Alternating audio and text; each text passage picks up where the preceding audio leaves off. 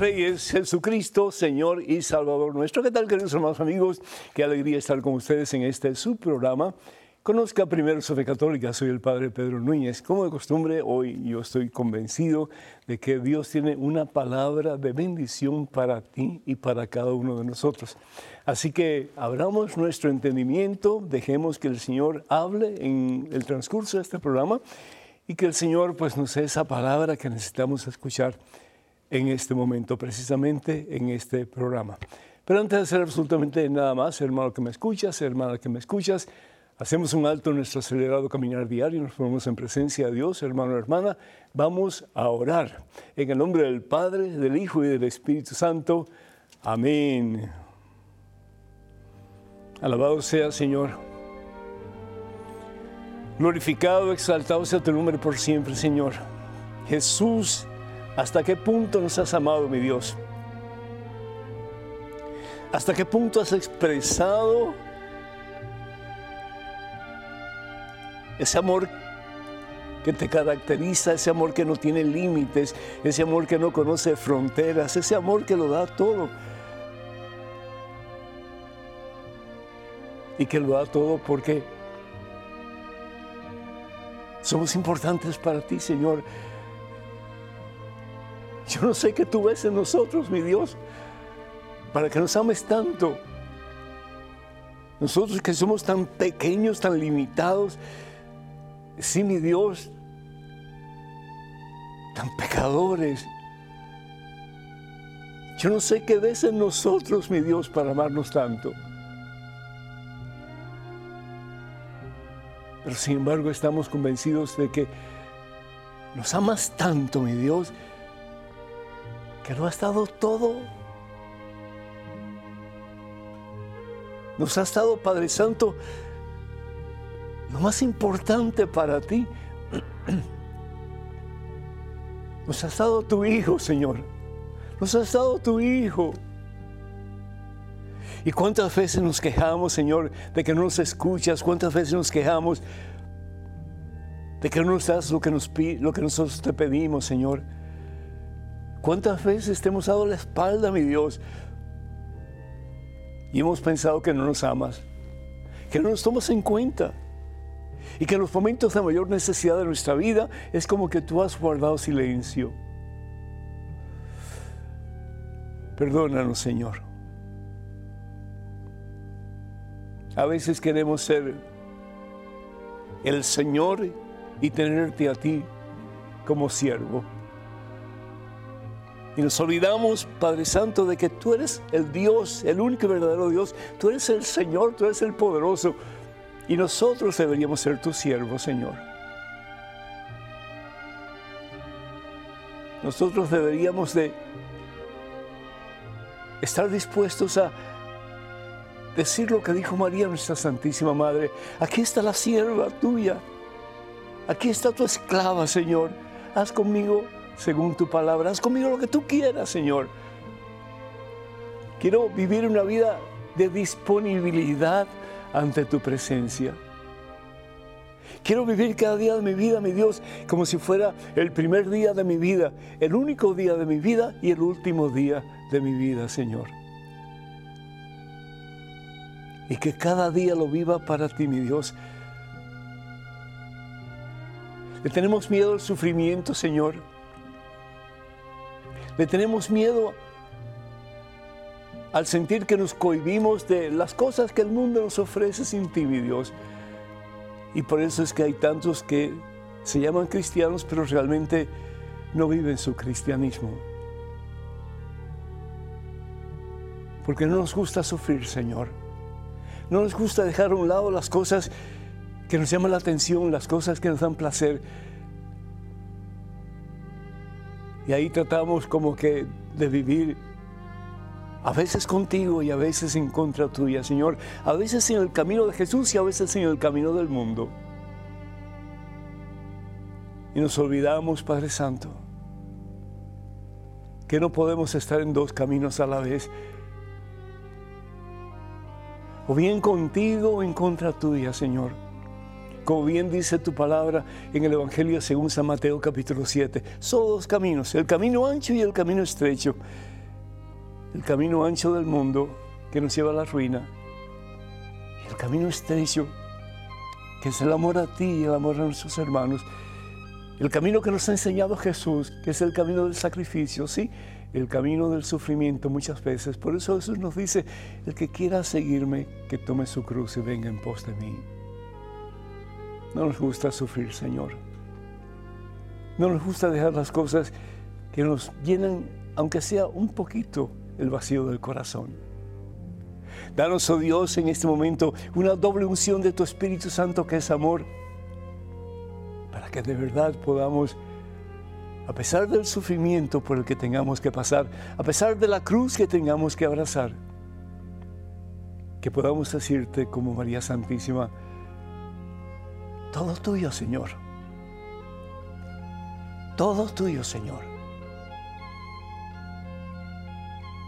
Si abrazo la cruz, sé que no la abrazaré solo. Que tú, Jesús, la abrazarás conmigo y me das la fuerza que necesito para caminar día a día.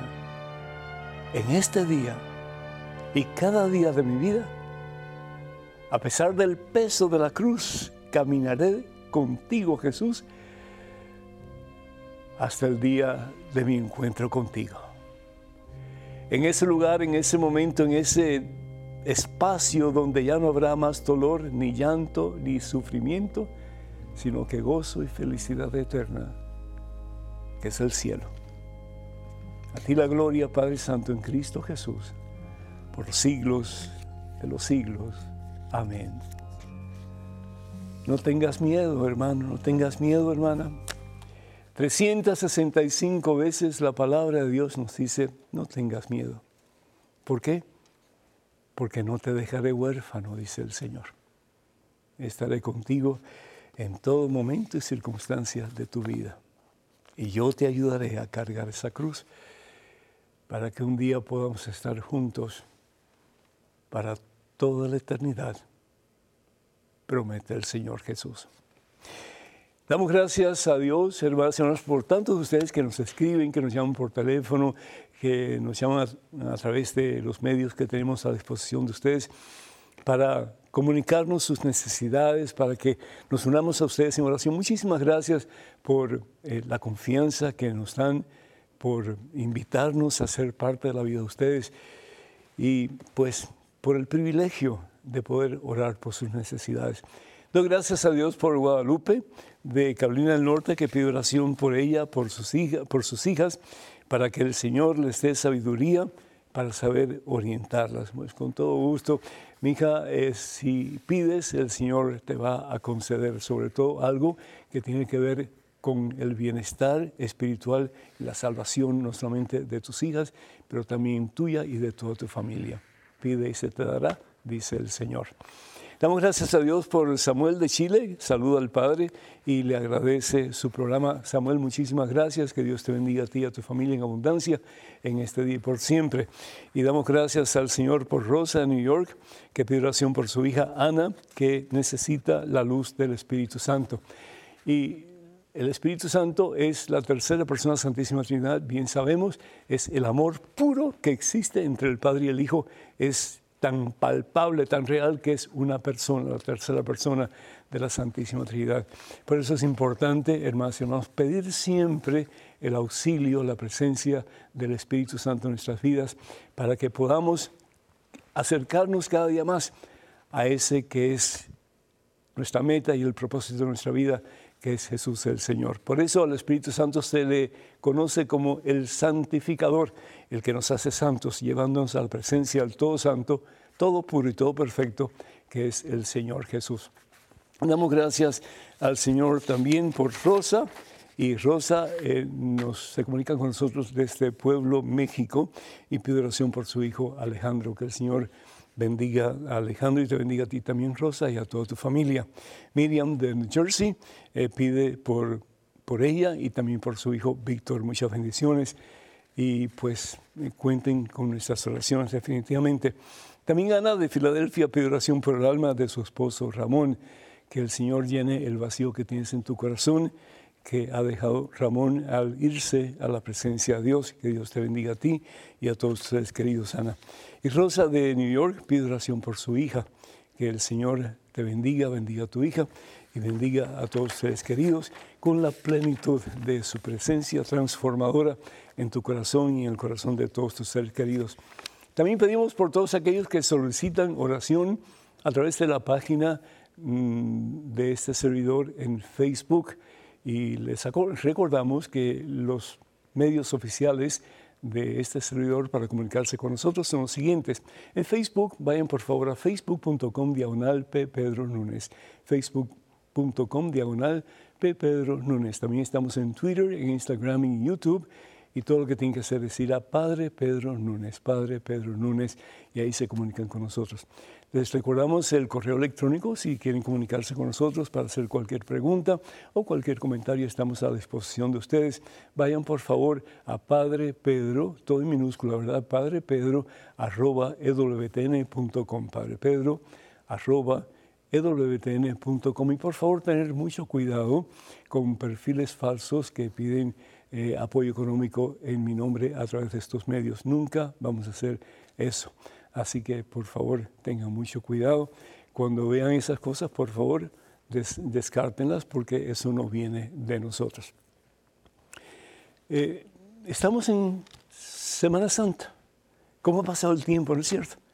Estamos ya en la Semana Mayor. ¿Y por qué decimos que Semana Santa es la Semana Mayor? Porque es el tiempo en que Jesús no solamente va a predicar con palabras, pero va a predicar con su ejemplo. Y eso es lo que nosotros cristianos necesitamos hoy día. No me hables de tus conocimientos intelectuales solamente. Háblame de tu estilo de vida, cómo realmente estás viviendo tu cristianismo, cómo realmente estás poniendo en práctica tu conversión, tu acercamiento a Jesús, tu amor a Jesús, tu opción por Jesús y no por el mundo. Y eso quiere decir que no podemos vivir en el mundo, pero no estamos llamados a ser personas que se dejan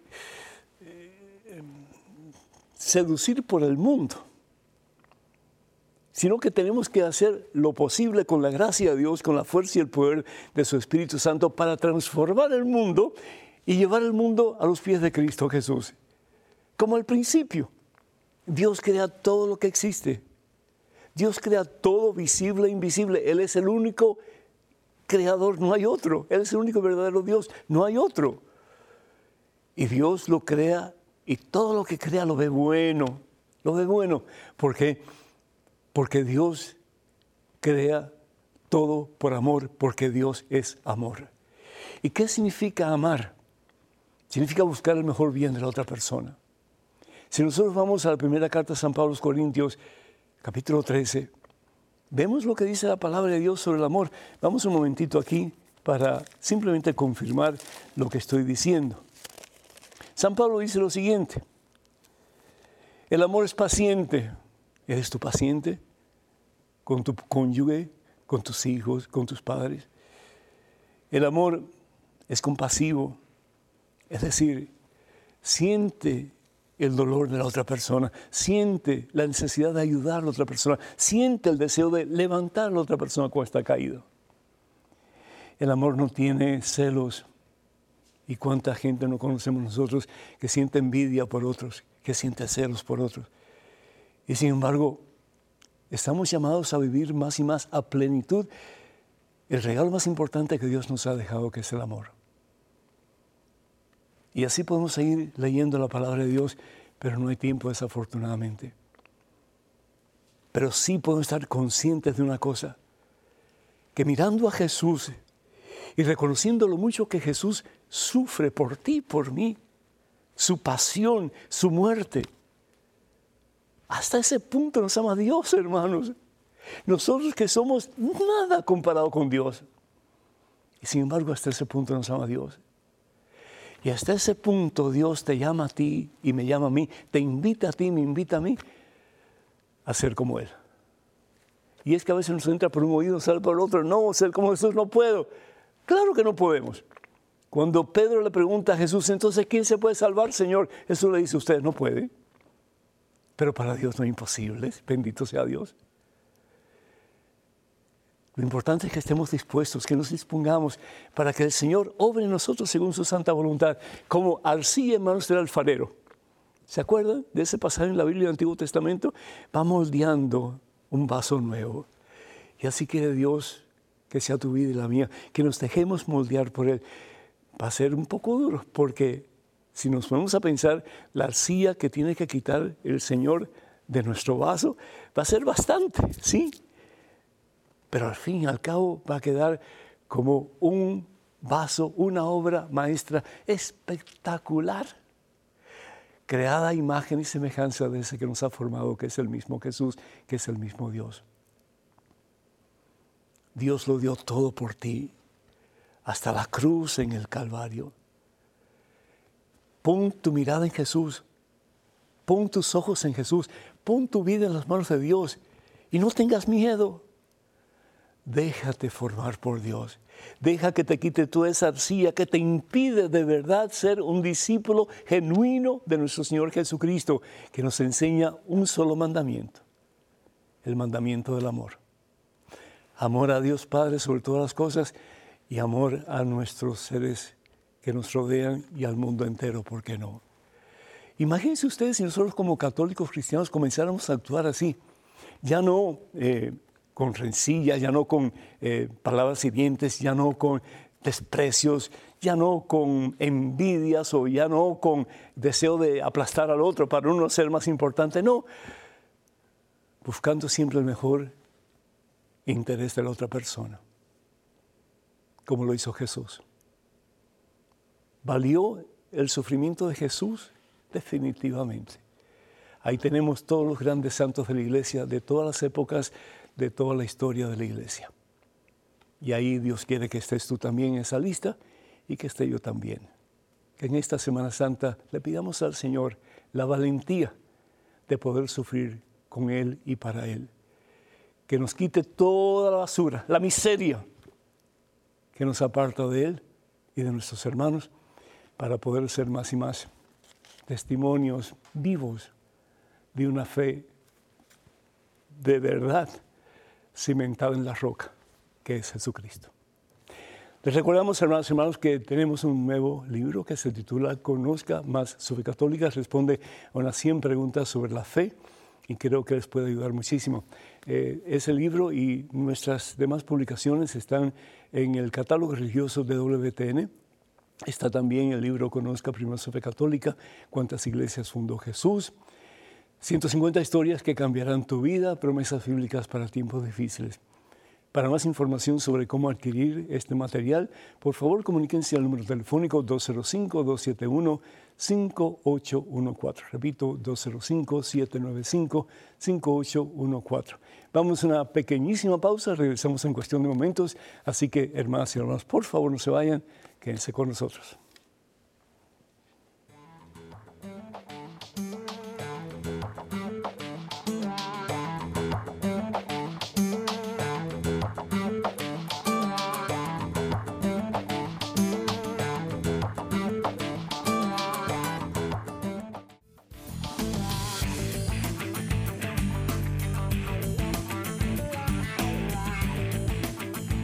En estos momentos un correo electrónico con una pregunta. Adelante, por favor. Padre Pedro, nos hablaron de las perturbaciones satánicas y que es posible que Dios permita que personas buenas, que comulgan y entregadas, tengan demonios. ¿Es verdad que Dios manda demonios a una persona para que pueda dar un mensaje? Graciela de México. Graciela, si Dios mandara demonios a las personas, si Dios lo hiciera, Dios estaría cooperando con el mal. Y Dios es el absoluto bien tenemos que aclarar una cosa. Primero que todo, hay una gran diferencia entre posesión satánica y o influencia eh, eh, demoníaca. Son dos cosas diferentes. Satanás es una cosa y los demonios otra cosa. Los demonios son los secuaces de Satanás. Satanás solamente puede poseer a una persona a la vez. ¿Por qué? Porque Satanás no es omnipresente. Satanás está en un lugar determinado y no puede estar en múltiples lugares a la misma vez. El único que puede hacer eso es Dios, que es omnipresente. Es decir, Dios está en todas partes. Los demonios son agentes de Satanás, son secuaces de Satanás, son ángeles caídos que cooperan con Satanás para hacer el mal y para apartarnos del camino de la verdad y de la vida, que al fin y al cabo es Jesucristo.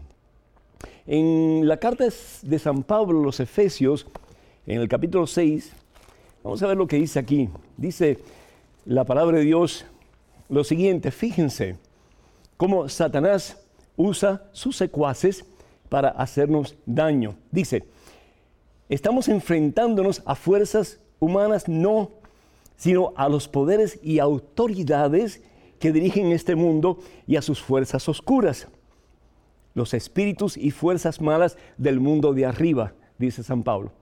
¿Y cuáles son esos espíritus y fuerzas malignas del mundo de arriba? Aquellos que cayeron junto con Satanás y se apartaron de Dios y se apartaron de Dios para siempre, los ángeles caídos. Satanás no, no puede eh, poseer un sinnúmero de personas a la misma vez son demonios. Y, cuando hablamos de influencias eh, maléficas o cuando hablamos de demonios, ¿a qué nos referimos?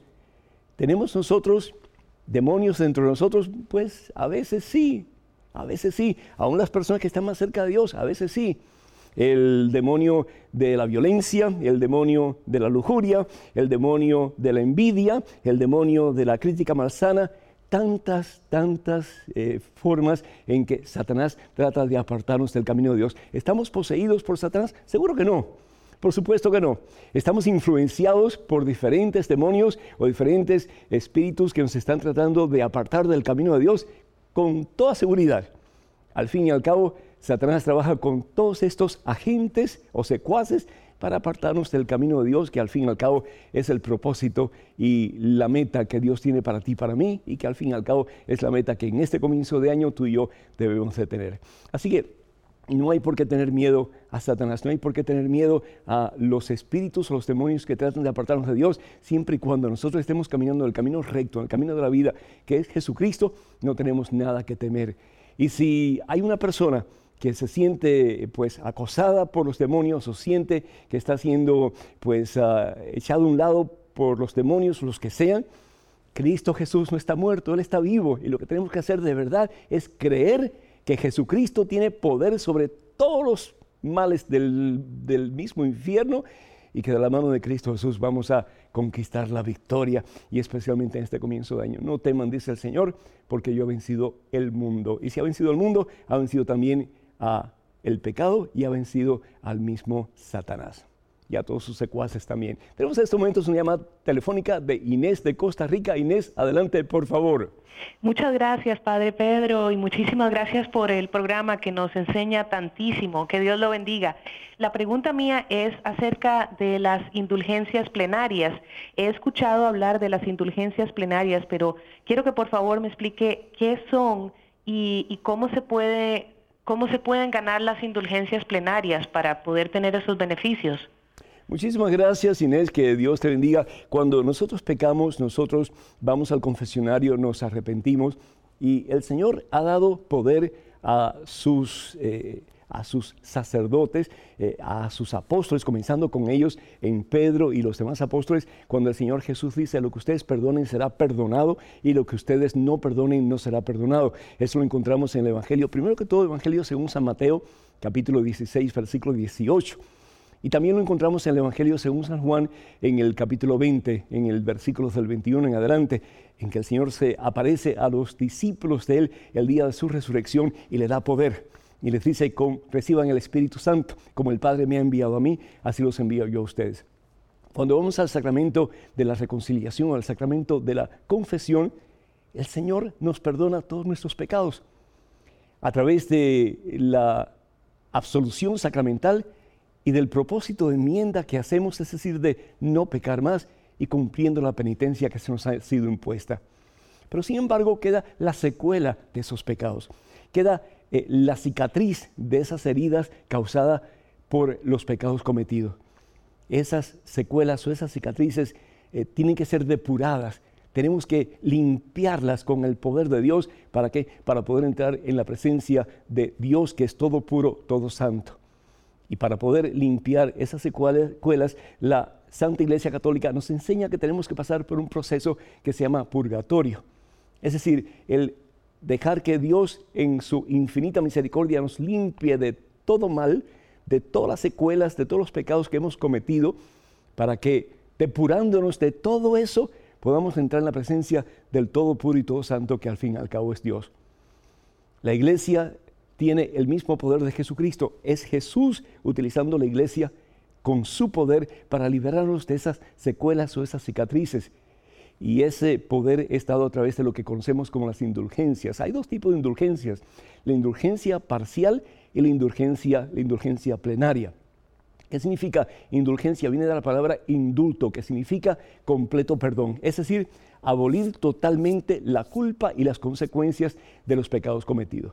Entonces, cuando nosotros eh, hacemos ciertas cosas que nos ayudan eh, a acercarnos a Dios, a convertirnos, cosas que el Papa ofrece eh, a través de la iglesia, para nuestra propia conversión, entonces recibimos indulgencias. Es importante entonces que nosotros preguntemos en nuestra diócesis cuáles son los medios que tenemos que utilizar para ganar indulgencia plenaria o indulgencia parcial. Por ejemplo, hay muchas formas de ganar indulgencia parcial, es decir, el, remover parte de las consecuencias de nuestros pecados, las secuelas causadas por nuestros pecados. Una de esas formas, y tenemos que consultar con nuestra diócesis, es la recitación del Santo Rosario. Otra es, por ejemplo, la recitación del Magnífica. En fin, hay diferentes cosas que podemos hacer. Y todas estas cosas, al fin y al cabo, el propósito no es nada mágico. Es simplemente ayudarnos en ese proceso de conversión al que estamos llamados todos nosotros hasta que podamos llegar a la misma presencia de Cristo Jesús, que es la meta y la razón de nuestra vida. En estos momentos tenemos un correo electrónico. Adelante con la pregunta, por favor. Padre Pedro, el sacramento de la unción de los enfermos debe ser administrado a las personas que están viviendo en santidad o se le puede administrar a cualquiera, por ejemplo, alguien que vive en adulterio. ¿Ese pecado se le perdona al administrar el sacramento? He visto que en algunas iglesias le ponen esta unción a todo el mundo y, por supuesto, no todos estamos limpios para recibirlo. Domingo, de Zulia, Venezuela. Domingo, eh, Dios, Dios te bendiga y bueno, el, el sacramento de la unción de los enfermos es uno de los siete sacramentos y, la palabra sacramento es eh, un encuentro con Dios, es un encuentro con Dios a través de signos visibles que proporcionan gracia. En este caso, pues es, son los aceites eh, consagrados por el obispo que son usados para hacer en nosotros una nueva criatura, pero una nueva criatura en el sentido de que eh, somos preparados para ese momento en que vamos a encontrar a, nuestro Creador, a nuestro Salvador, que es Jesucristo, que es el Señor.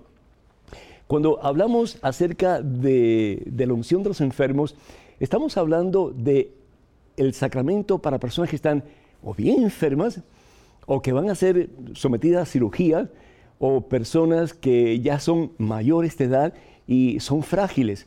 Entonces, el sacramento de los enfermos se administra a esas personas.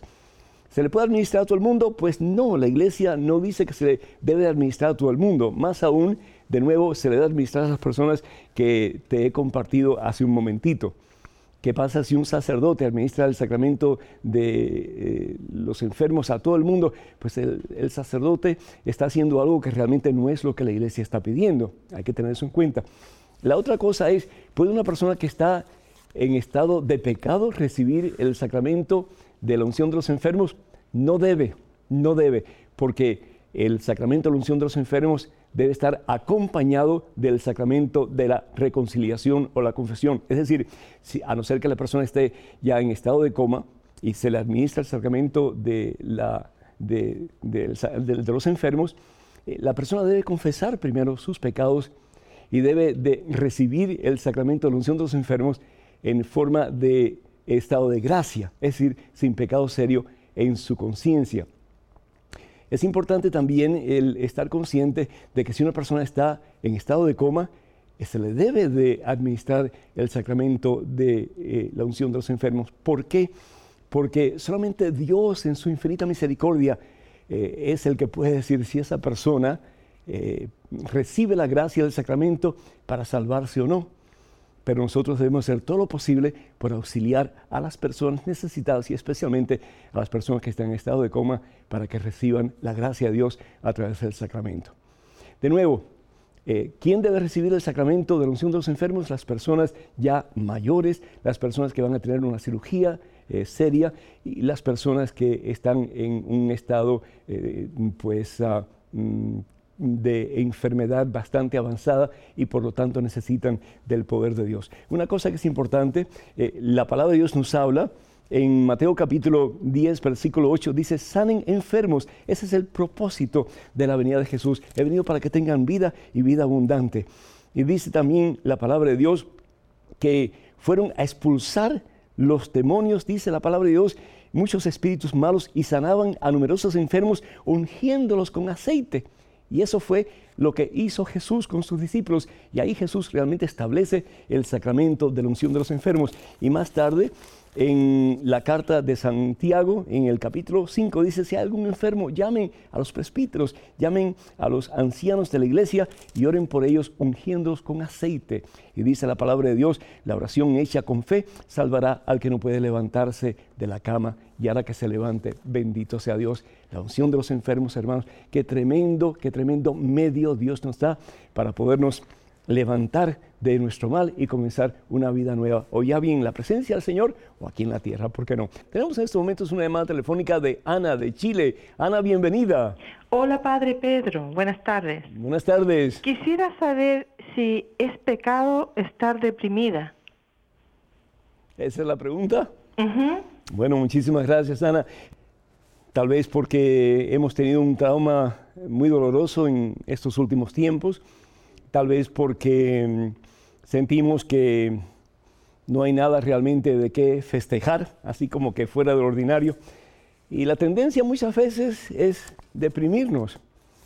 La cosa es qué hacer cuando nos deprimimos. Yo creo que todos en alguna forma u otra, en algún momento u otra de nuestra vida, Ana, experimentamos un poco de depresión.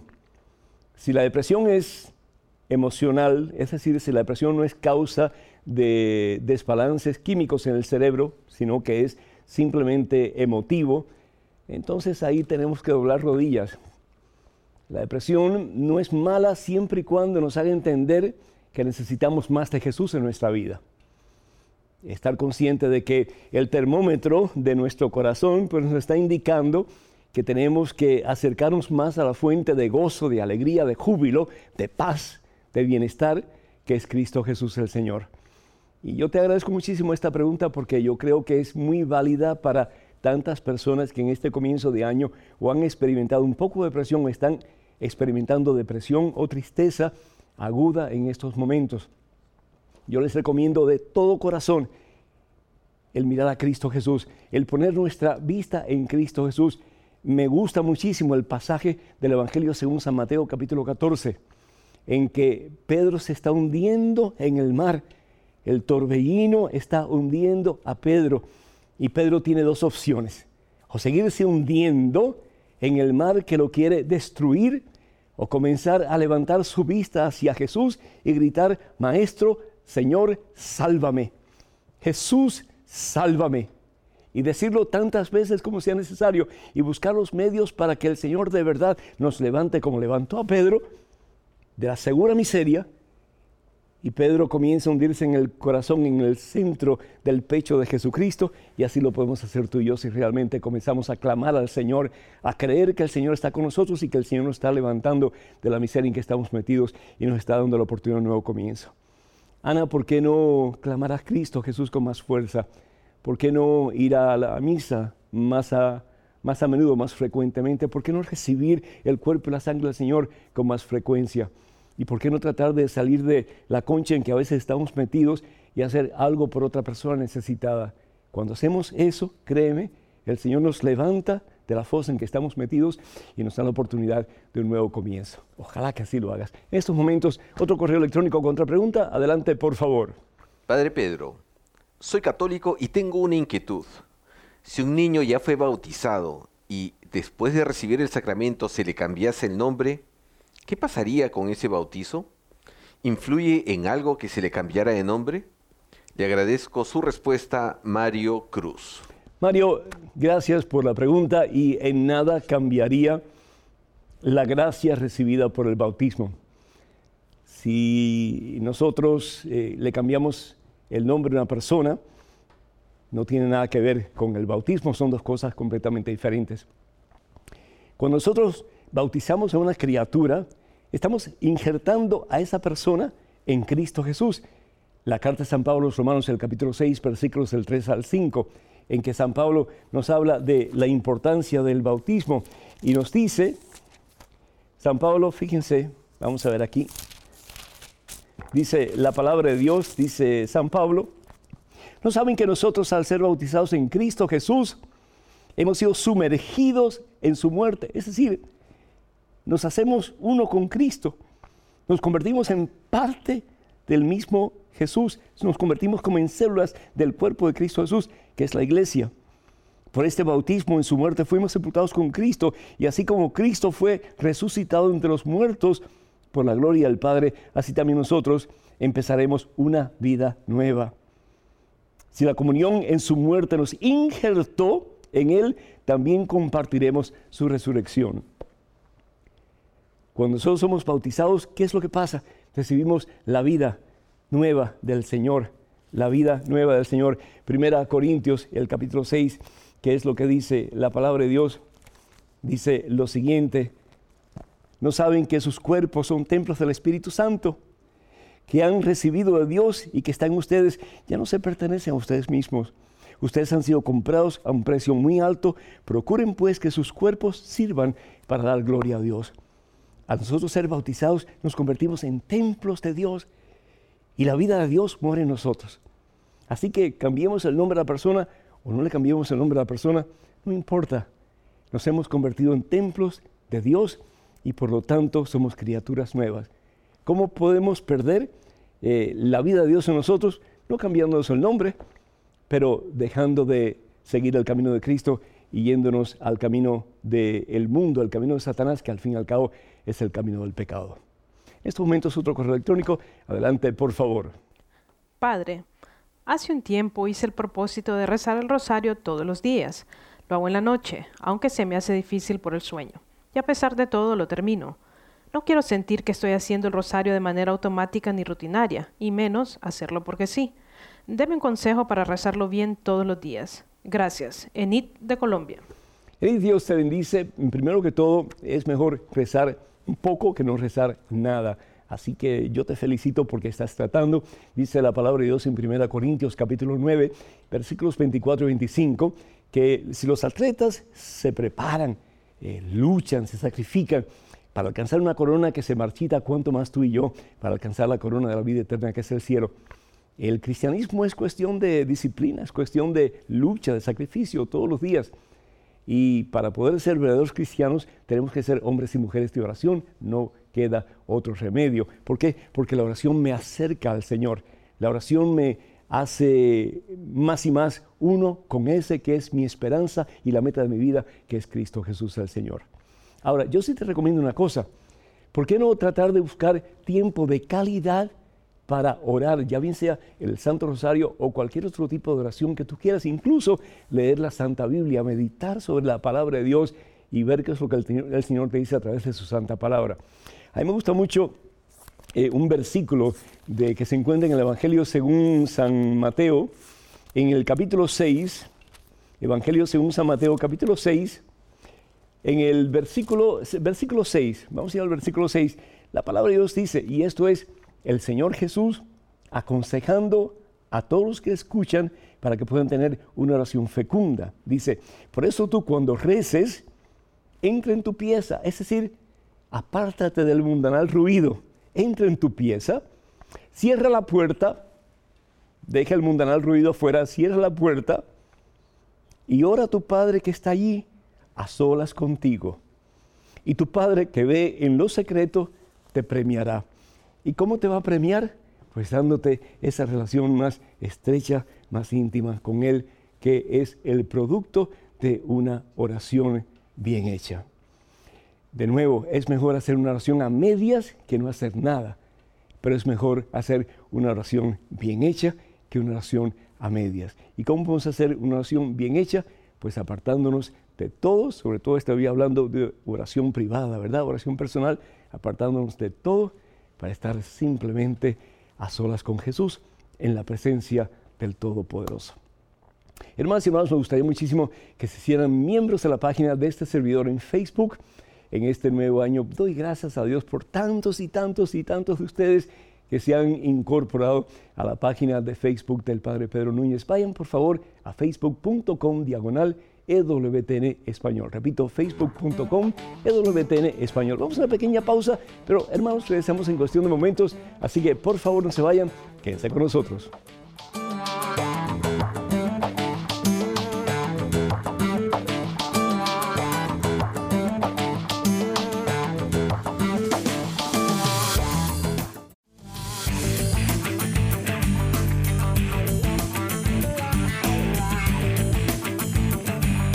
Al Rey de Reyes, gloria a Cristo Jesús. Hermanos y hermanos, muchísimas felicidades a todos y cada uno de ustedes. Que Dios me los bendiga, que Dios me los santifique y que a través de una doble fusión del Espíritu Santo de Dios ustedes puedan caminar en este año en santidad y reflejar la santidad de Cristo para que el mundo entero y por qué no, comenzando con las familias ustedes, abracen la fe en Cristo Jesús de verdad y comiencen una nueva vida.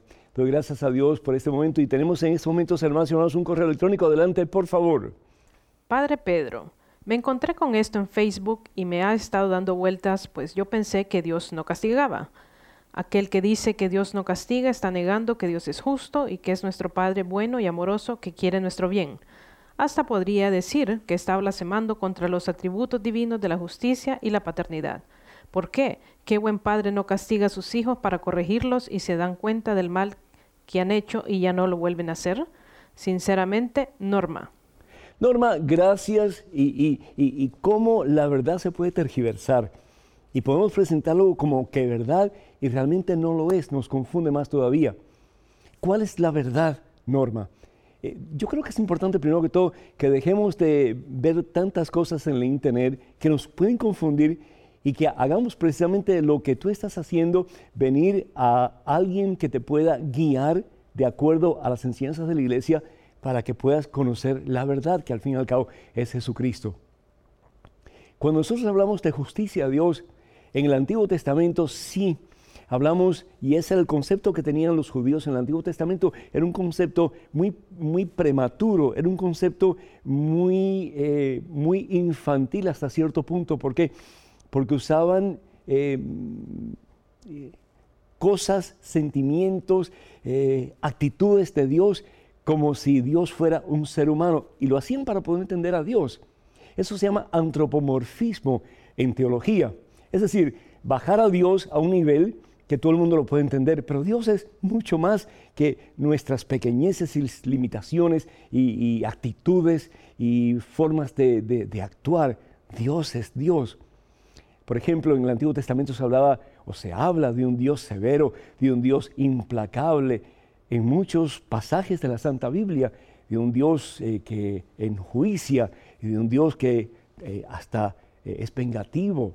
¿Por qué? Porque es el concepto que tenían de Dios porque salían de una situación politeísta en que los dioses para ellos pues hacían precisamente esas cosas. Pero viene Jesús y Jesús es la revelación total y completa del Padre. ¿Y qué es lo que nos dice Jesús acerca del Padre? Que Dios es amor. Y el apóstol Juan lo repite en su primera carta de San Juan, capítulo 4, versículos del 14 en adelante. Dios es amor, dice San, San, Juan. Y el que conoce el amor, conoce a Dios. ¿Por qué? Porque Dios es amor. Eso no quiere decir que Dios no sea justo. Si bien es cierto que Dios es eternamente misericordioso, Dios también es eternamente justo. Pero ¿cuál es la justicia de Dios? Andar con una vara dando varazos a todo el mundo por la cabeza. No. ¿Castiga a Dios? No. Entonces, ¿qué pasa? ¿Nadie va al infierno? Pues sí. Entonces, ¿Cómo es que la gente puede ir al infierno si Dios no castiga? ¿Por qué? Porque somos nosotros los que nos castigamos. Toda acción, norma, tiene una consecuencia. Y si hacemos un bien, la consecuencia va a ser positiva más tarde o más temprano. Si hacemos un mal, la consecuencia va a ser negativa más tarde o más temprano. Y no solamente lo positivo o negativo que hagamos va a tener una repercusión en nuestra propia vida, pero también y más aún en las vidas de aquellos que están detrás de nosotros, que vienen detrás de nosotros. La palabra de Dios, fíjense, dos cosas importantes. Primero, Jesús nos presenta al Hijo Pródigo y nos presenta al Padre del Hijo Pródigo. Evangelio según San Lucas capítulo 15. El hijo pródigo toma su decisión. Me voy de la casa del padre. Dame la herencia que me toca, yo me voy de aquí. ¿Qué es lo que hace el padre? Yo me imagino que el padre tiene que haber hablado una y mil veces, como todos los papás le hablan a sus hijos, hijo, no hagas esto, no hagas lo otro. Pero al fin y al cabo respeta la decisión del hijo. ¿Por qué? Porque el amar implica dejar a la persona libre, que la persona actúe. En este caso, el hijo pensaba que no necesitaba del padre, ni tenía que vivir en la casa del Padre tampoco. Él podía hacer su vida en el mundo lejos del Padre. Y el papá le permite, pero ahí tiene la consecuencia el hijo, de apartarse de la casa del Padre y de apartarse del amor del Padre. ¿Qué es lo que encuentra? Cochinadas, basuras. Y llega un momento que se da cuenta de que su vida no tiene sentido así. Se está hundiendo en la miseria de los cerdos. Y para el judío hundirse en la miseria de los cerdos es el infierno puro, lo más asqueroso que se puede imaginar. Pero ¿qué es lo que hace el hijo? En un momento en que recapacita y dice, me levantaré y volveré a la casa de mi padre. Y ahí el padre, sabemos la historia, perdona al hijo, lo abraza, le pone un anillo en el dedo, sandalias en los pies y dice, regocijémonos porque este hijo estaba muerto y ha vuelto a la vida. Estaba perdido y ha sido encontrado. Y comenzaron la celebración. Dios no quiere tu mal, Dios no quiere que vayas al infierno. Dios no envió a su Hijo Jesucristo para que nosotros padeciéramos la muerte eterna. No, sería ilógico que Jesús hubiera muerto por una persona y esa persona se va al infierno. Pero si esa persona no quiere aceptar la voluntad de Dios y opta por apartarse como el Hijo pródigo, ahí va a sufrir la consecuencia. Dios va hasta el último segundo hasta el último instante de la persona, va a buscar la forma de que esa persona se salve por los méritos de la pasión, muerte y resurrección de Jesucristo. Pero si esta persona no quiere, ni el mismo Dios que es Dios puede hacer nada al respecto. Por eso la palabra de Dios nos dice en la carta de San Pablo a los Gálatas, en el capítulo 6, hermanos, versículo 7 en adelante, no se engañen, dice San Pablo, nadie se burla de Dios. Al final cada uno cosechará lo que ha sembrado. ¿Escucharon? Cada uno cosechará lo que han sembrado. El que siembra en su carne, de la carne cosechará corrupción. Es decir, la decisión de sus acciones, de su pecado. Pero el que siembra en el Espíritu cosechará del Espíritu la vida eterna. Es decir, haz el bien y vas a cosechar bien. Haz el mal y vas a cosechar mal. ¿Castiga a Dios? No. ¿Permite la consecuencia de nuestros pecados? Sí, como también desea la consecuencia de nuestras obediencias a su santísima voluntad. Hermanas y hermanos, por amor de Dios, no se dejen zarandear por cualquier viento de doctrina que nos aparte de Dios, de la verdad, y nos lleva al puro error. Tenemos muchísimas llamadas, muchísimos papelitos hoy, gracias a Dios. Por tanto, de ustedes que nos escriben, que nos llaman, eh, tengo entre otros este de, de Luis. Y Luis hace una pregunta, dice, yo no entiendo por qué mi, mi papá no deja de tomar. Siempre le he pedido a Dios y a la Virgen María para que deje ese vicio, pero cada vez es peor. Ahora toma hasta por 20 días. No entiendo por qué es tan difícil la vida y siempre tengo problemas. Soy nuevo en escuchar su programa y me gusta bastante. Espero mi respuesta y que Dios lo siga bendiciendo y lo llene de sabiduría. Luis, que Dios te bendiga. Sigo orando por tu papá. No te des por vencido. La oración tiene poder, mi hijo. Lo que hace falta es que tú, doblando rodillas, pidiendo al Señor, también le pidas al Señor sabiduría para tú aconsejar a tu papi. Si tú quieres el bien para tu papá, ¿cuánto más Dios no lo querrá? Pero de nuevo, depende de cada uno de nosotros. Si queremos hacer el bien o queremos hacer el mal. Y si hacemos el mal, en el caso de tu papá, bebiendo tan frecuentemente, no solamente se destruye él, pero está destruyendo tu vida también. Y imagino que la de tu mamá, la de tus hermanos y la de muchas personas más. Sigue doblando rodillas, no te des por vencido. Dice la palabra de Dios, el Señor Jesús lo dice en el Evangelio según San Mateo capítulo 24 versículo 13, el que persevera hasta el final, ese se salvará. Y que el Señor te dé sabiduría para que puedas ayudar a tu papi. Como dicen, a Dios orando y con el mazo dando. Y, pedirle a tu papá que deje eso. Y de ser posible, busca a personas que lo puedan confrontar y que le puedan hacer ver el daño que se está haciendo a sí mismo, a su familia y a tantas otras personas. Que en este comienzo de año Dios te dé la sabiduría a través de tu oración para que ayudes a tu papá a salir del infierno en que está metido y para que Él también, junto con ustedes, comience una nueva vida en Cristo Jesús nuestro Señor. Cuenta con nuestras oraciones, Luis. Dios te acompañe siempre. Aquí dice esta persona, Carla Sánchez, una preguntita. ¿Hay alguna razón por la cual usted no hace la señal de la cruz antes de comenzar el programa? Carla, la hacemos todo el tiempo. Antes de comenzar cada programa, nosotros oramos y comenzamos con la señal de la cruz. Es decir, comenzamos reconociendo que todo lo que vamos a hacer lo hacemos en el nombre del Padre, en el nombre del Hijo y en el nombre del Espíritu Santo. Cuando yo oro con ustedes ya es una oración en que pido al Señor por sus necesidades, pero ya hemos hecho la señal de la cruz y ya hemos realmente comenzado la oración del día. Así que muchísimas gracias por tu sugerencia, pero es algo que hemos estado haciendo prácticamente desde el principio. Benditos a Dios, hermanos y hermanos, así llegamos a la conclusión del programa de hoy.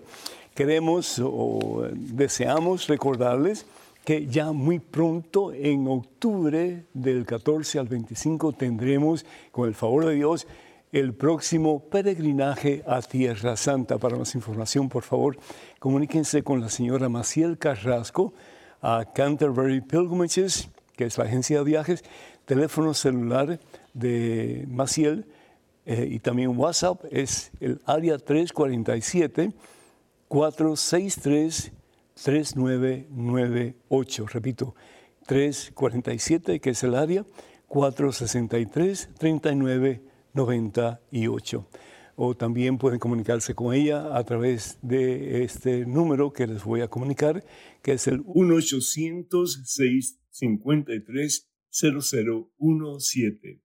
1-800-653-0017. O pueden comunicarse con ella vía correo electrónico a maciel arroba canterburypilgrimages.com maciel arroba canterburypilgrimages.com .com.